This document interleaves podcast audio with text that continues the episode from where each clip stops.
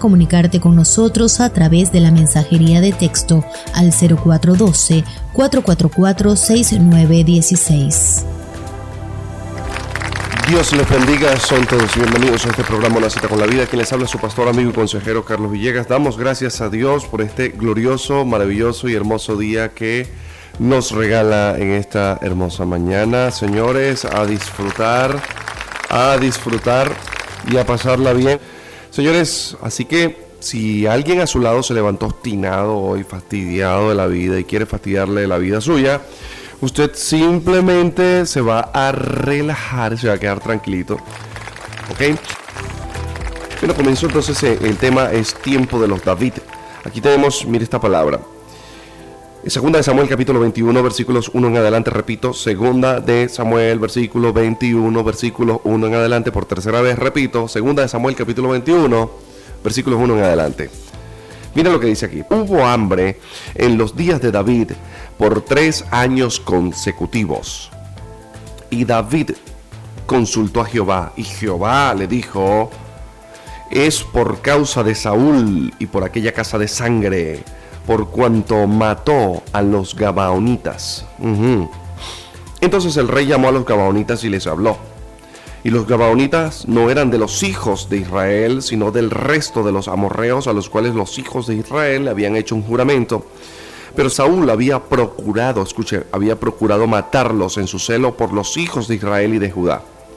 Y dijo pues David a, los Gabaonitas, ¿qué haré por ustedes? ¿Qué satisfacción? Esa palabra satisfacción allí es, es ¿Qué expiación les daré para que bendigan la heredad de Jehová? Y los Gabaonitas le respondieron, no tenemos nosotros querella sobre plata ni sobre oro con Saúl y con su casa, ni queremos que muera hombre de Israel. Y él les dijo, lo que ustedes digan, mm, haré. Y ellos respondieron al rey, de aquel hombre que nos destruyó y que maquinó contra nosotros, para exterminarnos sin dejar nada de nosotros en todo el territorio de Israel, dénsenos siete varones de sus hijos, para que los ahorquemos delante de Jehová en Gabaa de Saúl.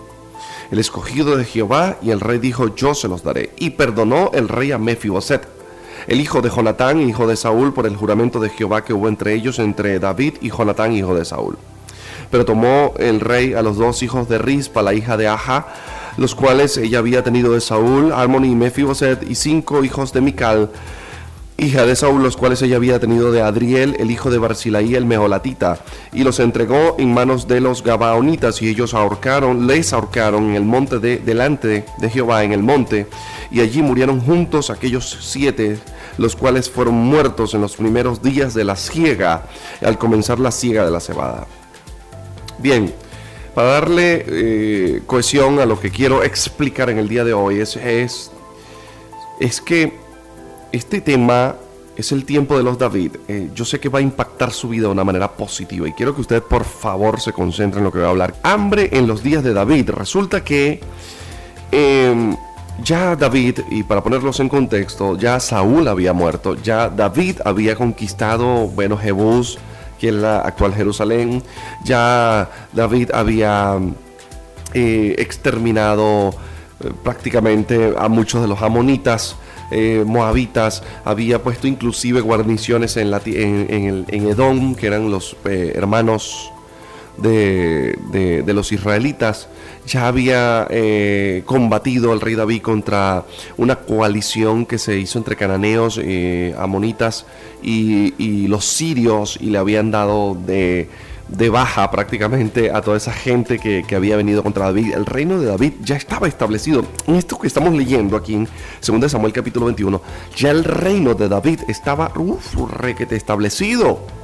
Ese hombre ya estaba teniendo paz por todos lados y de repente, mire cómo comienza el capítulo 1, el, versículo 1 del capítulo 21 de 2 de Samuel. Mire cómo comienza hubo hambre en los días de David por tres años consecutivos. Escuche, eso es tremendo. Y tres años después es que David como que dice, wow, hay hambre en la tierra. Y consultó a Jehová. Y en lo que le consulta a Jehová, mire lo que aparece aquí, mire el muerto que aparece. Es por causa de Saúl. O sea, ya va. Saúl está requete muerto. Saúl ya está, bueno, pues hueso. Lo que queda es hueso. Ya se olvidó la memoria de Saúl en Israel. Ya ahora hay un mejor reinado. Ahora estamos haciendo las cosas sabroso.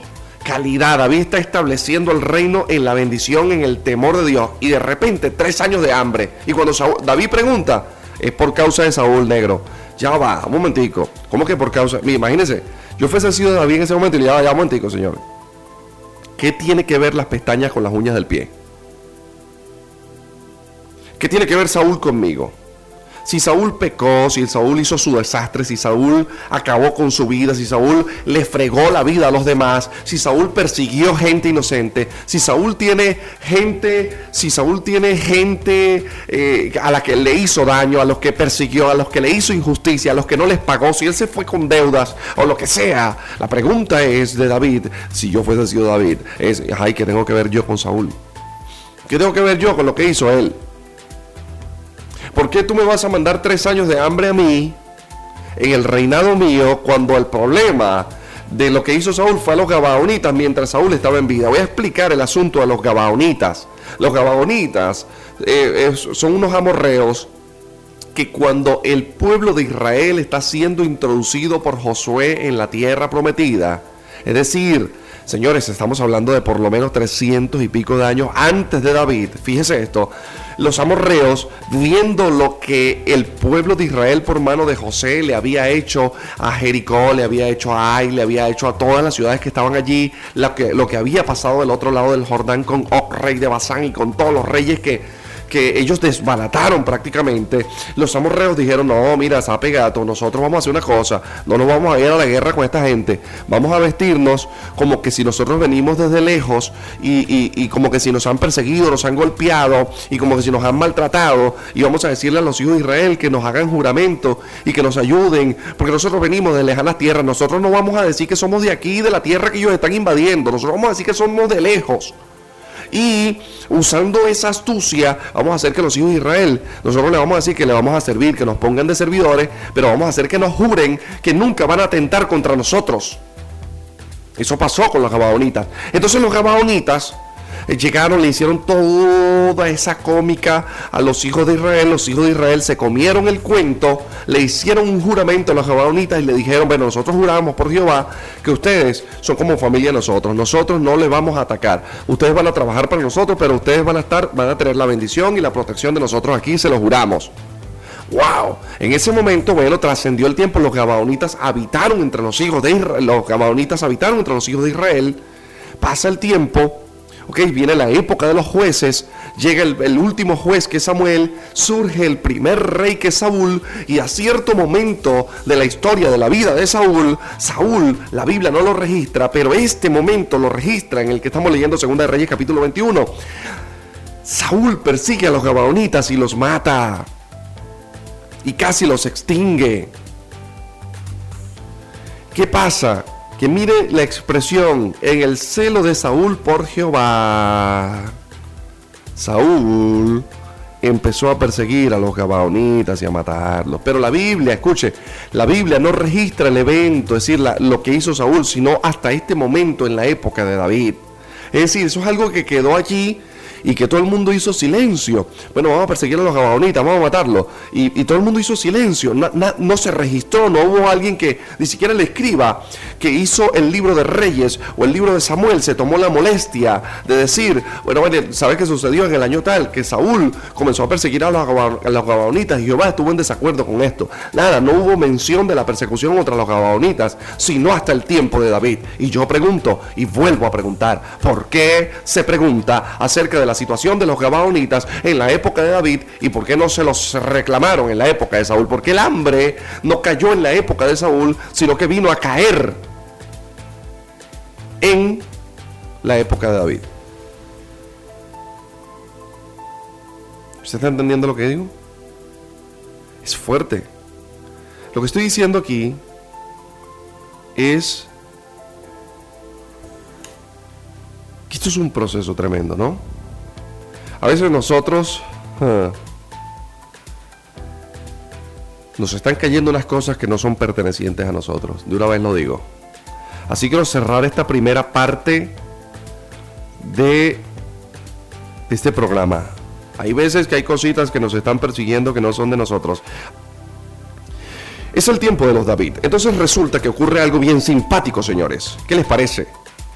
Había hambre en la época de David, cuando quien había cometido la pata era Saúl. ¿Y qué pasa? Dios es el que le dice a David, mira, no se lo dice un profeta, no se lo dice, no, Dios es el que le dice a David, mira, es por causa de Saúl, porque él persiguió a los Gabaonitas. Yo quiero explicar de qué se trata este asunto, señores. Resulta que esa persecución hacia los Gabaonitas por parte de un líder es una similitud y hace una representación de los líderes eclesiásticos de la iglesia cristiana. Allá empecé a echar candela. Ya empecé a echar candela los líderes eclesiásticos de la iglesia cristiana evangélica que han perseguido a sus súbditos, a otros que tienen también un pacto con Dios, a aquellos que en algún punto han sido unos gabaonitas, escúcheme, y los han hecho gabaonitas en el pueblo del Señor. Es importante que usted comprenda esto. Saúl, sin motivo alguno, comenzó a perseguir a los gabaonitas. Los gabaonitas no le estaban haciendo nada malo a nadie. Ya había un juramento con ellos, ya había una decisión hacia ellos. Pero Saúl, en su celo por Jehová, y lo leímos hace un momento, dice la Biblia que en su celo por Jehová y por los hijos de Israel, comenzó a perseguir a, escuche, a los gabaonitas y a matarlos.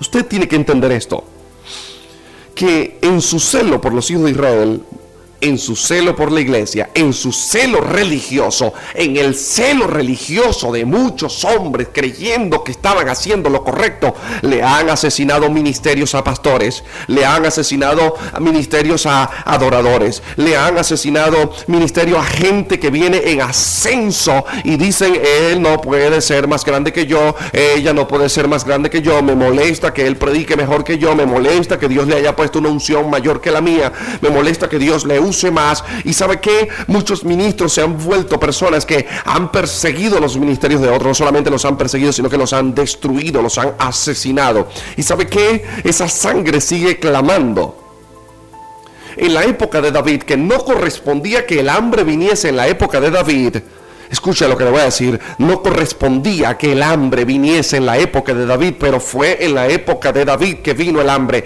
Y yo quiero transmitir esta palabra. Escuche, es el tiempo de los David. Es el tiempo en que Dios en Venezuela está levantando hombres como David. ¿Y sabe qué? Son los hombres como David los que pueden limpiar la sangre inocente de los gabaonitas que los líderes anteriores persiguieron y asesinaron. Este es el tiempo de entender que hay un tiempo de persecución contra muchos líderes eclesiásticos. Y escúcheme, la persecución no viene de afuera, no es el gobierno que nos persigue, no es otra religión la que nos persigue, es desde adentro que se persiguen los ministerios, se asesinan los ministerios a través de los líderes. Escúcheme, estoy hablando de pastores que han asesinado ministerios dentro de sus iglesias, gente que tienen grandes proyectos, grandes llamados, grandes bendiciones en sus manos y antes de proyectarlos para bendecirlos les han asesinado los ministerios. Claro, el muchacho canta bonito, vamos a retenerlo aquí en la iglesia para que ese muchacho no surja, porque si lo conocen más, se nos va a ir de la iglesia. Pero es que él se tiene que ir, él tiene que ir a cantar, él tiene que ir a bendecir, él tiene que ir a llevar esa palabra de bendición. No puedes tú como pastor retenerlo. Pero nos hemos nosotros encargado de hacer, escúcheme, las obras de Saúl. Pero es el tiempo de los David. Hay maltratos en el liderazgo. Hay gente que están saliendo de las filas del cristianismo porque se les ha maltratado dentro del liderazgo. Se les han exigido tanto que los consumen, Carlos. Les dan tan duro que los cansan. Les acaban la vida, les acaban el matrimonio. Hay un asesinato constante como Saúl. Mire, y esta parte me llamó mucho la atención. Saúl no lo hizo por mal. Saúl tenía un celo por Jehová.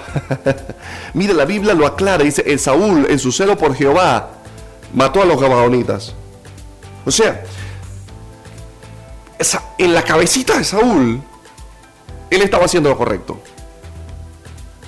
Y en la cabeza de muchos líderes religiosos, ellos están haciendo lo correcto. Pero hay sangre, señores. Hay sangre. Hay asesinato. Hay persecuciones ministeriales. El pastor fulano el pastor fulano, no te relaciones con el pastor fulano, no vayas a la iglesia del pastor fulano. El que pisa la iglesia del pastor fulano en disciplina. Ese es un falso, eso es un hijo del diablo. y empieza esa persecución. Escúcheme, asesinato de ministerio, hay sangre. Pero ¿sabe qué fue lo que vino? Me llama la atención que no vino una peste, me llama la atención que no vino una guerra, eh, me llama la atención que no, no, no vino otra. ¿Sabe lo que vino? Vino hambre.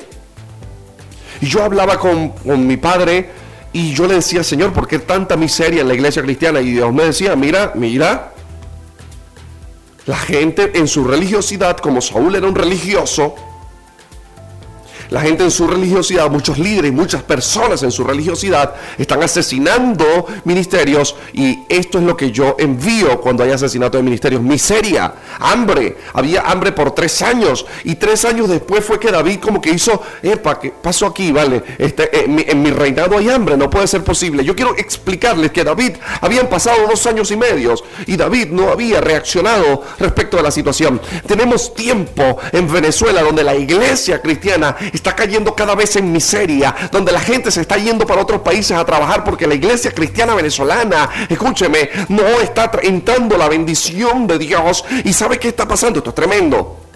Está pasando algo portentoso, algo poderoso. La gente se está yendo desesperada.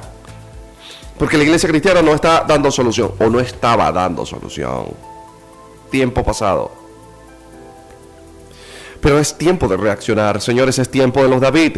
Escúchame, porque el asunto de lo que estoy hablando en esta hora es que es tiempo de reaccionar, es tiempo de despertar, señores. No podemos seguir en esta misma religiosidad persiguiéndonos unos a otros, golpeándonos unos a otros, criticándonos unos a otros, porque esto está trayendo miseria dentro de nuestras filas. Escúcheme, yo sé que hay Saúles en la iglesia del Señor. Y que quizás usted me está escuchando, es un pastor que quizás fue un pastor adjunto en una iglesia a quien alguien le persiguió, le golpeó, le maltrató, lo engañó. A mí también me ha pasado. Yo también he vivido situaciones fuertes en mi vida. Pero le voy a decir una cosa. Usted tiene que hacer, usted tiene dos cosas por hacer cuando cosas fuertes le ocurren en sus vidas. Usted tiene eh, echarse a morir y ser igual de religiosos como los Saúles o sencillamente hacer resiliencia, es decir, surgir como en vez de salir como un Saúl o como un hijo de Saúl, surgir en esta época como un David y decir, si es verdad, Saúl metió la pata. Es decir, nuestros líderes anteriores en su religiosidad, creyendo que estaban haciendo lo correcto, metieron la pata, hicieron daño, pero nosotros vamos a enmendar el daño que ellos hicieron. Mira la pregunta que David le hace a los gabaonitas, ¿qué voy a hacer con ustedes para traerles expiación? Así que escuche bien, hay persecución ministerial, hay quebrantamiento del pacto de sangre. ¿Sabe qué? Había un pacto entre Israel y los Gabaonitas. ¿Y sabe qué se está quebrantando actualmente? Actualmente sabe que se está quebrantando el pacto de sangre entre los hermanos que Cristo Jesús limpió y que hizo hermanos por su Espíritu Santo y por su sangre. Hay un quebrantamiento del pacto entre nosotros cuando decimos, yo no trato a los hermanitos de la iglesia dogmática y los hermanitos de la iglesia dogmática dicen, yo no trato a los hermanitos de la iglesia libre, pues son unos endemoniados. Eh, yo no me gustan los, hermanitos de la, iglesia bautista porque ahí no, ahí no hablan en lengua, ahí no está el Espíritu Santo. Yo no, yo no hablo con la gente de Peniel porque eso son una cuerda de elefante blanco. Mira, cuando usted empieza a hacer una crítica, no, no, no, la gente de Bertuche es una cuerda de loco todito. No, cuando la no, vida plena internacional, no, es puro demonio. Entonces, cuando usted empieza a hacer una crítica de otro, escúcheme, usted está violentando el pacto de sangre. Y cuando se violenta un pacto, viene hambre, viene miseria. Yo decía, Dios mío, pero ¿por qué no vino una enfermedad? ¿Por qué no vino una mortandad? ¿Por qué no vino una guerra? ¿O porque simplemente no vino un regaño? ¿O vino una palabra de profecía? ¿Por qué le tienen que caer tres años de hambre en el reinado de David cuando no corresponde al reinado de David? El hambre tenía que haberle correspondido al reinado de Saúl. Ya le voy a explicar por qué. Porque los Saúles no pueden resolver los problemas que son inherentes a resolver por parte de los hijos de Dios. Solo los David pueden resolver los asuntos pendientes que dejaron los Saúles del pasado. Saúl nunca iba a poder expiar, nunca iba a poder limpiar, nunca iba a poder traer restitución a los gabaonitas. Solo lo podía hacer un hombre como David. Señores, es tiempo de los David. Es tiempo de que usted deje la crítica. Es tiempo de que usted entre en modo perdón, entre en modo reconciliación. Escucha lo que estoy diciendo en esta hora. Yo sé que usted como líder que me está escuchando, usted también lo maltrató algún pastor. Ah, yo sé que usted también lo maltrató algún líder. Yo sé que usted también le hizo una jugada a su maestro de escuela dominical, su mentor o su consejero. Sé, estoy hablando para los líderes que le han causado daño a los que están debajo de ellos, en el sentido no porque estén debajo de ellos, sino en el sentido de que las personas que son mentoreadas por usted, sé que hay gente que me está escuchando que ha sido herida, que ha sido lastimada y que hasta el sol de, de hoy dice, no, yo no vuelvo a la iglesia tal, o yo no me relaciono con tal porque ahí me hicieron daño, ahí me quebraron el alma, ahí me quebraron el espíritu, ahí me quebraron las ganas, ahí casi me quiebran el matrimonio, ahí me quebraron la empresa, ahí me sacaron los reales. Escúcheme, yo sé que a usted le lastimaron, pero escúcheme, es el tiempo de los David, no es el tiempo de resurgir como un hijo de Saúl, es el tiempo de resurgir como un hijo de David. Alguien puede decir aleluya en esta hora, Saúl representa a ese liderazgo central o a esos líderes, no estoy hablando solamente de un pastor, de un apóstol, estoy hablando de todo lo que está un maestro, un líder, un, jefe de protocolo, un jefe eh, de seguridad, una persona aquí, el otro allá, o sea, cualquier, un superintendente de escuela dominical, cualquier persona que ejerza un liderazgo como, como Saúl y que persigue o que daña a las personas que están debajo de él. Pero el problema no es ese, el problema no es solamente el daño, es que hay, a veces hay muerte espiritual, estoy hablando de niños espirituales. La Biblia dice, ay de aquel por el cual viniera una piedra de tropiezo a uno de mis pequeñines, mejor le fuese que se amarrase una piedra de molino en el cuello y se lanzase al mar, al mar. Sí, sin una botella de oxígeno, se va a lanzar al mar, sin una botella de oxígeno, se va a ahogar. Mira lo que está diciendo el Señor el Señor es delicado, sobre todo con los que están llegando, porque ellos están desvalidos, están personas, son personas que si tú le dices, ellos llegan al cristianismo y tú le dices, mira, en el cristianismo hay que, para poder ser salvo, hay que tomar todo y todas las mañanas. Y entonces él dice, amén, amén, voy a tomar todo. Mira, aquí para poder ser salvo, tú tienes que caminar de, de, reversa y cuando salgas por la puerta de tu casa, devolverte tres veces y decir, y darte tres lepes en la cabeza. Ay, sí, yo también lo voy a hacer, porque ellos van a creer lo que tú les digas. Y escúchame, cuando hay daños a niños espirituales, eso es irreversible. Y hay gente que se está perdiendo y esa sangre está clamando, esos maestros de escuela dominical, esos directivos, estas personas que han dañado personas debajo de ellos, creen y están pensando que ellos nunca han hecho nada malo y que ellos no ha pasado nada y que, y que bueno, todo chévere, aquí no pasa nada porque yo soy un ministro de Dios y se fue porque no era hijo de Dios. Mire, usted no puede pensar así. Y esa sangre está corriendo y eso está trayendo miseria. Entonces las iglesias, la gente está diezmando, la gente está ofrendando, la gente está sembrando, la gente póngale el nombre que usted quiera, la gente está haciendo de todo y la economía no le levanta. Y usted dice, ¿qué está pasando? ¿Por qué Dios no hace el milagro? Dios está molesto, Dios está incómodo porque hay sangre inocente de los gabaonitas que fueron perseguidos por un Saúl que por su celo de Jehová religioso les persiguió. Es tiempo de renunciar a estos señores porque son asesinos ministeriales, son asesinos de niños espirituales y son asesinos de proyectos. Son asesinos de hermanos. Violentan el pacto. Usted, no tiene, usted tiene que entender la cena del Señor. Yo le explico en la iglesia cada vez que voy a hacer los primeros de mes hacemos cena del Señor en la iglesia y yo explico la cena del Señor. Le digo a la gente, nadie tome la copa ni coma del pan, sino antes, sino si antes no ha discernido el cuerpo del Señor. Y voy a explicar el cuerpo del Señor, ya yo lo he dicho en otras ocasiones. El que no discierne el cuerpo del Señor no puede tomar la cena del Señor. porque el cuerpo del Señor está compuesto de todos aquellos que hemos recibido a Jesucristo como nuestro único Salvador y al Espíritu Santo como promesa y arras de nuestra herencia para redimirla, para tomarla en el momento adecuado. Escúcheme bien, si usted no entiende que los diferentes hermanos de la iglesia, de las iglesias cristianas, no estoy hablando de otras religiones que se mezclan acá, estoy hablando de las iglesias cristianas con, que profesamos a Jesús como el Señor y al Espíritu Santo como las arras de nuestra salvación, que confesamos la salvación y que creemos en el Dios eterno que resucitó a Jesucristo de los muertos. Somos hermanos. Y si nos despreciamos, un simple desprecio entre nosotros genera que usted no disierna y no entienda el cuerpo de Jesucristo, por lo cual usted no debería, no debería de llevarse la copa a la boca, porque usted no está entendiendo que Cristo no solamente limpió a una federación.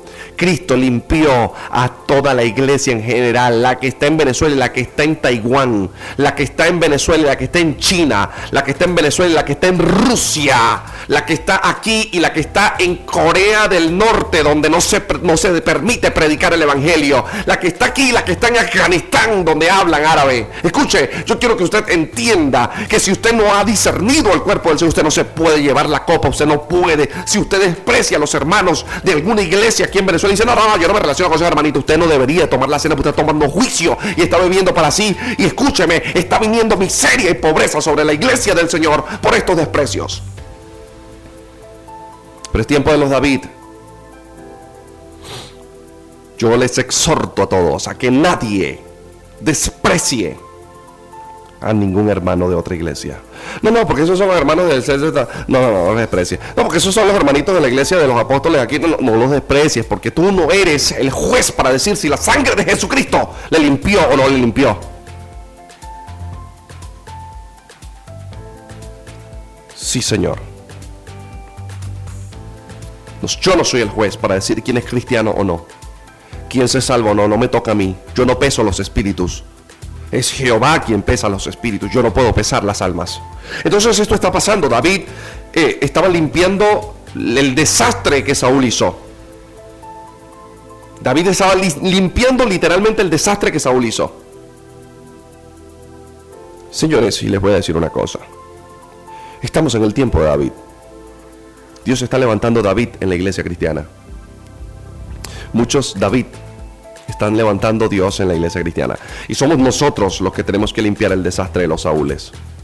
Muchos de nuestros antepasados, líderes de nuestros antepasados, en su religiosidad dañaron a otras personas, persiguieron ministerios, quemaron ministerios, sentaron gente en la iglesia 20, 25 años que tenían llamados pastorales tremendos y poderosos y los sentaron allí y decían, yo soy el único pastor en esta iglesia. Los sentaron allí. Esa sangre de la gente que no se salvó por ese pastor que debió levantarse. Esa sangre está clamando y está trayendo miseria. Y yo decía en estos días, Dios mío, ¿por qué los hermanos de mi iglesia están diezmando? Esa gente ofrenda y por qué muchos no surgen. Cuando hicimos este servicio de sanidad, cuando hicimos este servicio de perdón, Dios empezó a multiplicarle a, los empresarios y a la gente de mi iglesia sus negocios. Gente que llegó a decirme, mire pastor, tengo tanto trabajo que no tengo tiempo de sacar el trabajo. Gente que no tenía ni siquiera un solo clientico y comenzaron a llegarle clientes de la nada. ¿Sabe que Después de que hablamos esto y que entendimos que había que restituir, que había que perdonar, que había que entender esta situación, después de que entramos en este proceso, fue que Dios comenzó a traer una bendición económica dentro de nuestra iglesia Vida Plena Internacional y hoy lo estoy transmitiendo a público para que también haya una sanidad a nivel general. Yo no soy un hombre egoísta. Cuando Dios me da algo, yo lo comparto para el mundo. Saúles que trajeron miseria en nuestro tiempo de David. ya muchos de estos líderes religiosos han muerto, pero nosotros estamos llevando la consecuencia de lo que ellos hicieron. Ahora, ¿ellos lo hicieron porque eran malos? No. Lo hicieron porque tenían celo por Jehová, creían que estaba haciendo lo correcto. Y quiero que usted, esta palabra no se vaya interpretando como que nosotros, yo estoy, Pastor Carlos está diciendo que los pastores que tuvieron antes de él, todos fueron malos. Yo no estoy diciendo que fueron malos. Yo estoy diciendo que en su celo por Jehová, muchos de ellos dañaron personas con la religiosidad. Y muchas de esas personas se perdieron hasta hoy no pisan una iglesia cristiana. De eso estoy hablando. No estoy juzgando a nadie. Solo estoy hablando de un hecho que es sin precedentes, un hecho que es indubitable. No hay manera de que usted pueda decir que lo que yo estoy diciendo es mentira. Porque yo nací en el Evangelio. Yo tengo historia, cuento y conozco esto.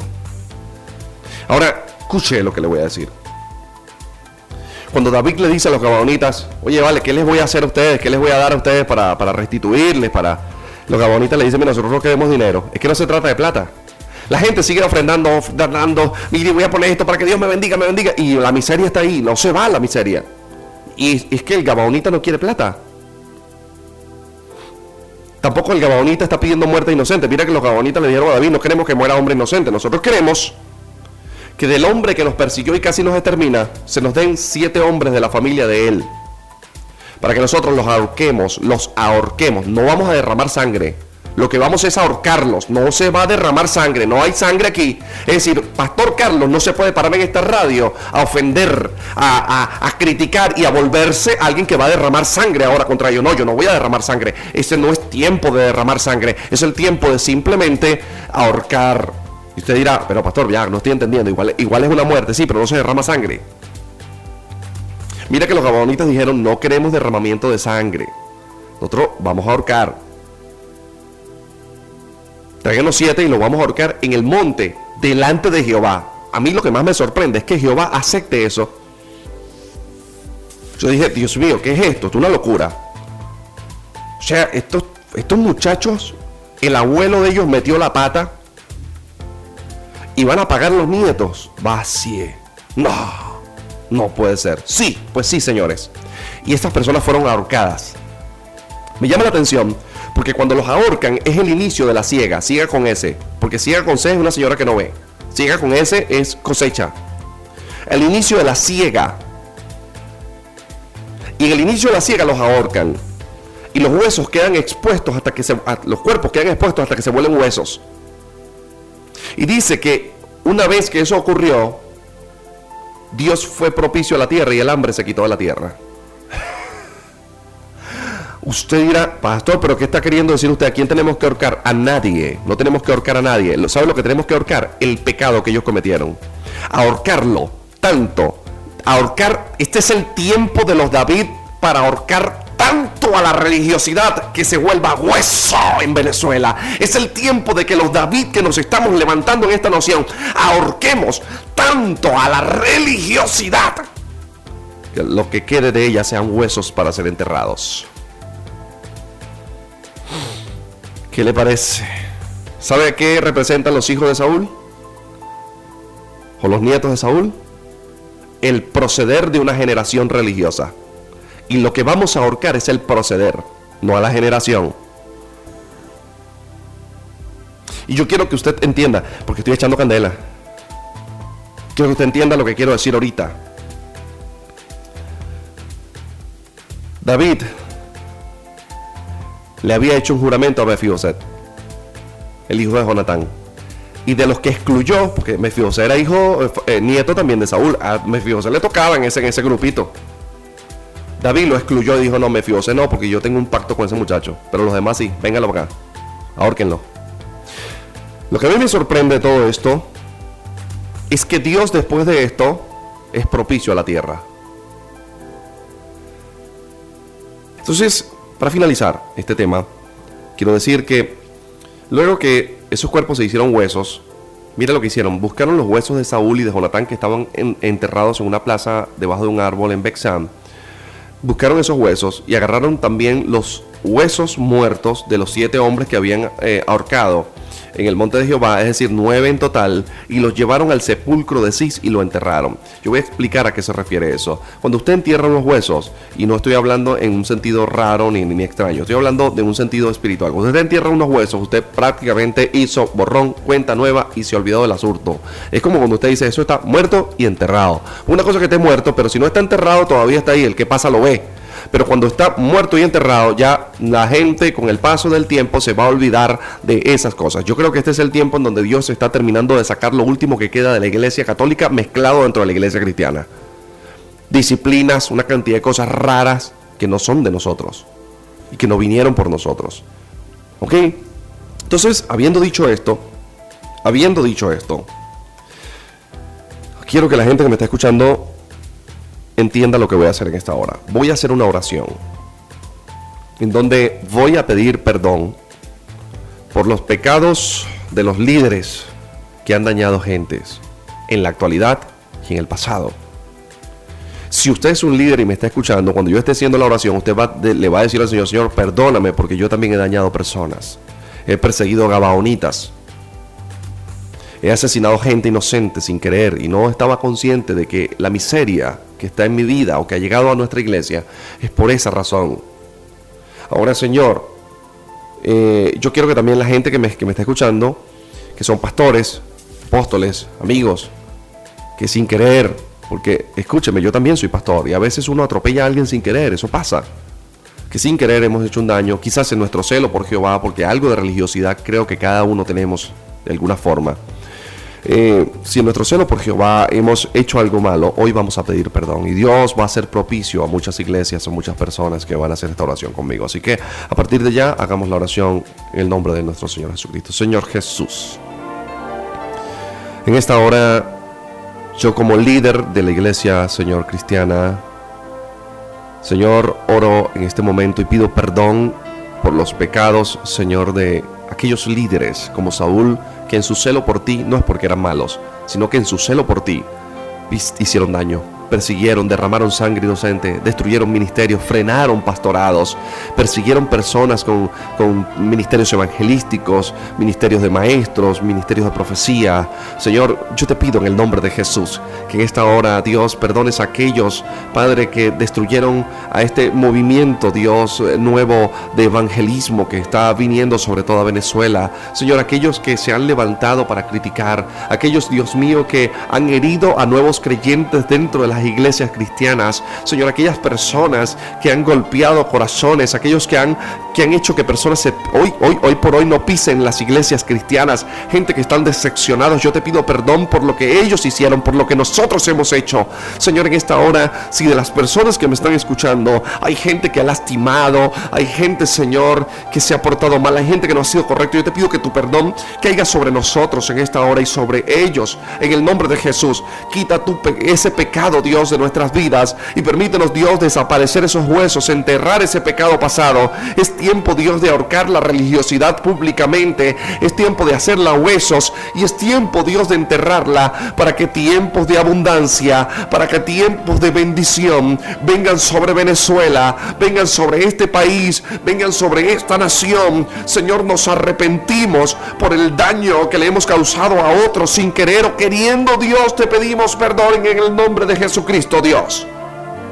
Si en nuestra religiosidad, Dios, si en nuestra religiosidad hicimos daños, si en nuestra religiosidad, Dios, traspasamos linderos, Dios, no permitidos, si en nuestra religiosidad golpeamos personas, hoy extendemos nuestras manos al cielo y te pedimos que limpies nuestras manos y que esa palabra que dice, ¿quién entrará al tu tabernáculo, al lugar santo? Solo el limpio de manos y puro de corazón. Hoy limpia nuestras manos, nuestras obras de los malos, Señor, que hemos hecho contra otras personas. Señores, en este ahora si usted, escuche lo que le voy a decir, si usted fue herido por algún líder, si usted fue pisoteado, si su ministerio fue retrasado por algún líder, haga esta oración conmigo, Señor. Yo en esta hora públicamente perdono al líder que me traicionó, al líder que me golpeó.